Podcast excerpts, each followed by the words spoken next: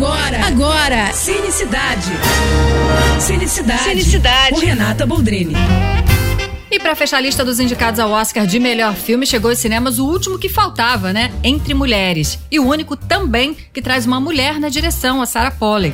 Entre mulheres, arranca um pedaço da gente. Você imagina, em 2010, ou seja, ontem, né, praticamente, existir colônias ultraconservadoras que falam em nome de Deus, fechadas em área rural, avessas a qualquer tipo de tecnologia, onde as mulheres são dopadas e estupradas constantemente durante a noite pelos homens da comunidade.